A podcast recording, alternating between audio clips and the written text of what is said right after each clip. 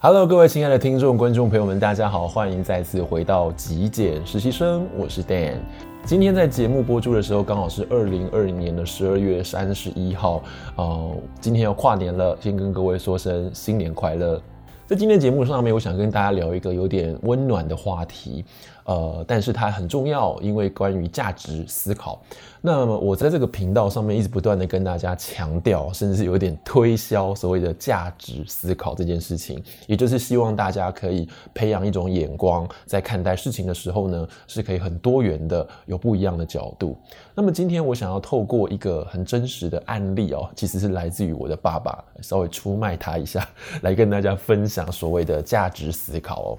好，故事是这样子的。我的爸爸，我的父亲，他是一个计程车司机，呃，就是 taxi driver。那么当时呢，他在呃开始刚开始进入这个行业的头几年哦，很常遇到一种状况，就是被别人坐了霸王车。我没记错的话，他曾经分享过，就是曾经有客人啊，是大包小包的这种行李哦，然后上了他的车子，然后经过了一段呃旅途之后呢，哦，这个客人呢就。呃，告诉他说他到某个定点要将这些货物卸下，于是我爸爸就很大老远的在他经过了很长一段时间到达那个目的地。那他下车前就告诉我的父亲说：“啊，请你在车上等我一下，他下去卸个货，把东西交给某一个人啊，或者是那个大楼里头的管理员呢，他就立刻回来上车，他还要再到下一个地方去哦。”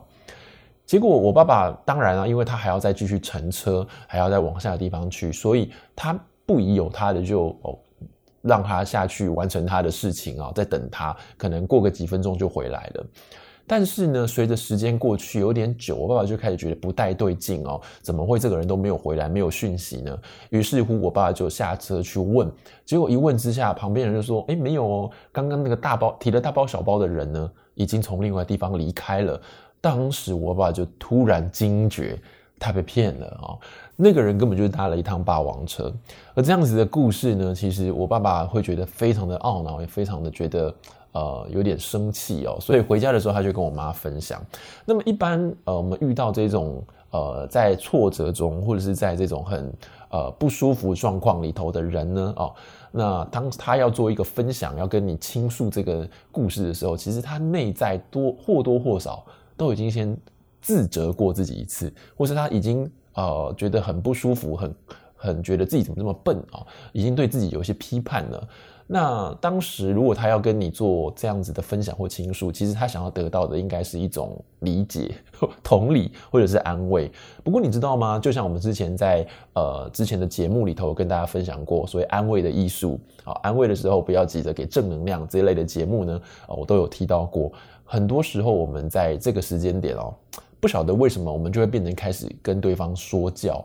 所以呃，安慰他其实如果以这个个案以这件事情来说，我们常常会有三种不同的方式，三种不同的阶段，提供给各位参考。第一个，我觉得最糟糕的、比较差的方式，就是 直接告诉他说：“你怎么这么笨呢？啊、哦，呃，你应该要让他先付了款啊、哦，前面这一段呃里程数应该先付了款，再让他下车啊，啊、哦、之类的。”或者是说已经犯了第二次、第三次了，怎么都学不乖呢？啊，没有得到教训呢？啊，类似这样子。那当下我相信，呃，我的父亲如果得到这样的答案，他一定会觉得很挫折啊。我又不是不知道啊，我要来告诉你，又不是来讨骂的，是来讨拍的吧？哦呃，或者是觉得说，嗯，我怎么这么笨哦？再一次的否定自己。所以我觉得这样子的方法并不是一个很好的方法，反而会再次打压、再次攻击、再次打击到了当事人。那么第二种方法可能是一般人我们会进行的方法，也就是告诉他说没关系啊，因为啊运气不好遇到这样子的人，或者是告诉他说啊下一次啊我们再避免就好了，类似这样子的一种呃劝慰的方式，我觉得它毕竟比起第一种来说好很多哦，就是你并不会呃给他太多的压力，或者是再一次的去抨击他的行为，我想这个是蛮 OK 的。那么接下来第三种呢，是我要跟各位分享的。也是我经常在个案里头使用的方法，就是创造所谓的价值。我相信，在一个事件里头，它不会只有一个面向、单一一种解答，它会有很多种不同的呃多元的一种角度去看待这个事情。而我们每个人就应该要去试图的去培养或去养成所谓的价值思考，然后去帮助自己啊，不管自己在困境里头、在挫折里面，或者是你的朋友有其他人需求你需要帮忙的时候，你可以帮他点出或者是点破盲点哦，帮他找到一个出路。那么，我想这就是。是所谓的价值思考所在。当时我听到这个我爸爸的故事的时候呢，我就告诉我的家人说，其实我爸爸不是笨，他是善良。好，其实。大家何尝不知道，在这个社会里头，有非常多人是以呃 假着这个爱心之名呢，在行诈骗之实哦。很多人其实对于这个社会是有爱心的，是愿意付出、愿意分享的。可是呢，就有很多人利用这样子的一个善良，利用这样的善意呢，开始实行诈骗。他可能金额不多，几百块、几千块。大家就是抱持着一种救急不救穷的一个概念哦，对这些人施予小惠，然后发现自己被骗了。不过大家也不是笨蛋，所以经常这样一两次的经验之后呢，诶，大家都有了所谓的防备之心，有了戒备之心，对于这个社会也渐渐的变得比较冷漠一点点，不这么的积极主动了。那大家想想看，这样子的一个。呃，欺骗这样子的一个不法的行为，究竟伤害到了谁呢？第一个当然就是这个当事人，被骗的当事人，他损失了他的财物。那第二个呢，其实是伤害到那些真正需要帮助的人，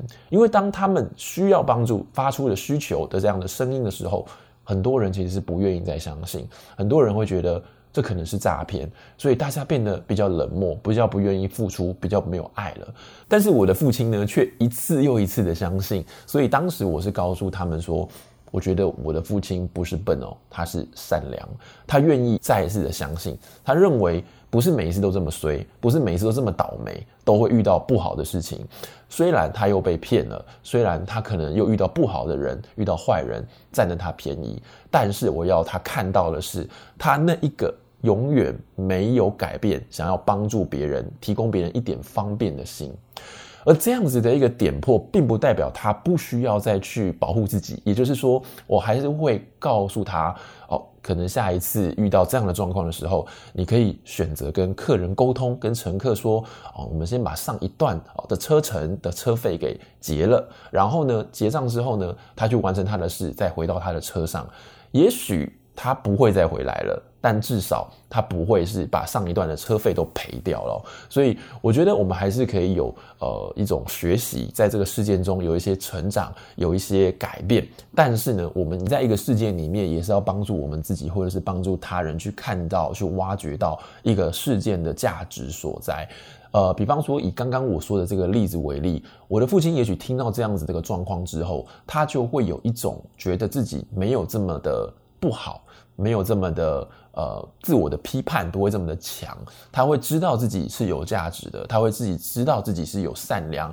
是有爱的，但是只是被别人做了不当的利用而已，他就不会去贬低他自己，或者是再一次的去呃打击他自己哦。所以我们在做安慰也好，或者是我们在思考一件事情也好，我们必须要去看到这件事情我们的起心动念哦，我们带着善意。或者是说，我们必须要看到一个事情它的最深的所谓价值的所在，去挖掘出来，然后让我们肯定我们自己。但是同时呢，我们也可以在这个事件中找到可以让我们成长、让我们改变、让我们转化的一个动力，让我们可以变得更好。所以事情有非常多不同的面向。我经常跟同学举例哦，有一盆植物盆栽，那我可能会问你说：“请问你有没有看到花呢？”如果你站在这个角度，你看到的可能是。对，它没有开花，所以你会回答我，这盆植物没有花。但是或许有另外的同学呢，站在这盆植物的背面，另外一侧看到，诶，它长了一朵花，开了一朵花，所以他就告诉我说，有这盆植物呢，开了一朵花。